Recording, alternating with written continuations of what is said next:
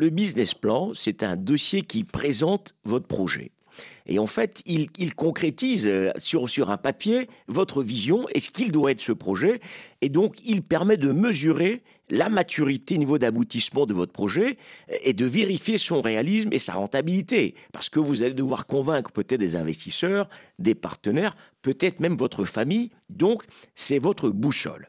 Alors, dans ce document, il doit y avoir un certain nombre d'informations. D'abord, n'oubliez pas que celui qui va prendre ce dossier s'il est concis, précis, bien structuré, argumenté, doit déjà dans les premières pages qu'on appelle l'executive summary, donc le résumé, en deux pages. C'est le pitch. en gros, c'est ça. Comprendre de quoi il s'agit. Voilà mon projet, voilà le besoin auquel je réponds, voilà comment j'y réponds, voilà comment je le fais, et voilà ce dont j'ai besoin. Il faut donner envie à celui qui lit ou qui va lire ce business plan de feuilleter le reste des pages. Ensuite, à l'intérieur, il faut que vous puissiez expliquer trois choses. Première chose, qu'est-ce que vous allez chercher sur ce marché? Comment ce marché est structuré? Quels sont les acteurs? C'est quoi le positionnement des autres? Comment le marché est en train de croître? Et qu'est-ce que vous apportez comme élément de différenciation? Et finalement, comment cet élément de différenciation vous permet de gagner de l'argent et avec qui vous allez le faire? Didier Acquetté, tout découle de l'analyse que l'on fait de son marché. Eh ben, absolument, parce que le marché vous permet de définir votre stratégie.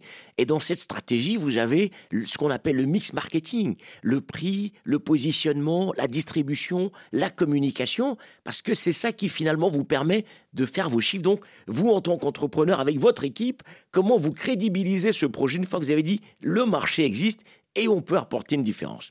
Deuxième élément, ce sont les chiffres il faut absolument que vos chiffres montrent que ce projet est viable et surtout comment vous allez financer le projet, comment vous allez rentabiliser. Donc, bah, il y a des éléments comme le tableau d'investissement, euh, votre tableau de trésorerie, votre besoin en fonds de roulement, euh, la rentabilité sur trois ans. Donc, vous devez donner des perspectives à au moins trois ans pour que celui qui va investir ou va vous accompagner se dise ce projet est rentable sur la durée. Troisième élément, une fois que vous avez présenté un petit peu euh, tous ces éléments chiffrés, mais qui sont l'objet en amont de tout votre marché. Et c'est pour ça que j'insiste sur le marché.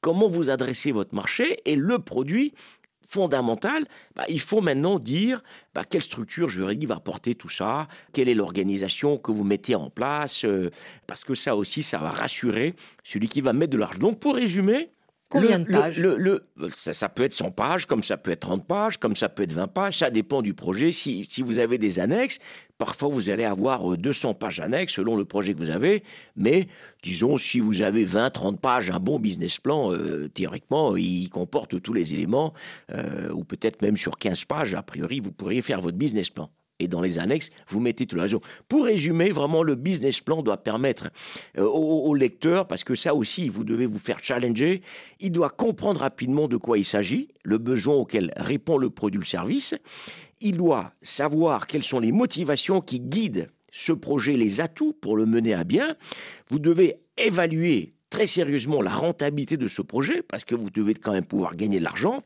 et puis finalement, euh, qu'est-ce que vous offrez en contrepartie pour celui qui veut mettre de l'argent, que ce soit le banquier, que ce soit euh, vos amis, que ce soit un fonds d'investissement, etc. Donc grosso modo, le business plan vous donne une direction et vous allez le corriger au fur et à mesure parce que c'est un élément qui est vivant. Le business plan du début n'est généralement pas celui que vous retrouvez à la fin et donc vous allez le faire vivre selon la réaction du marché, selon vos ressources, selon vos moyens. Et, bah, c'est un corps vivant qu'il faut faire vivre au fil du temps.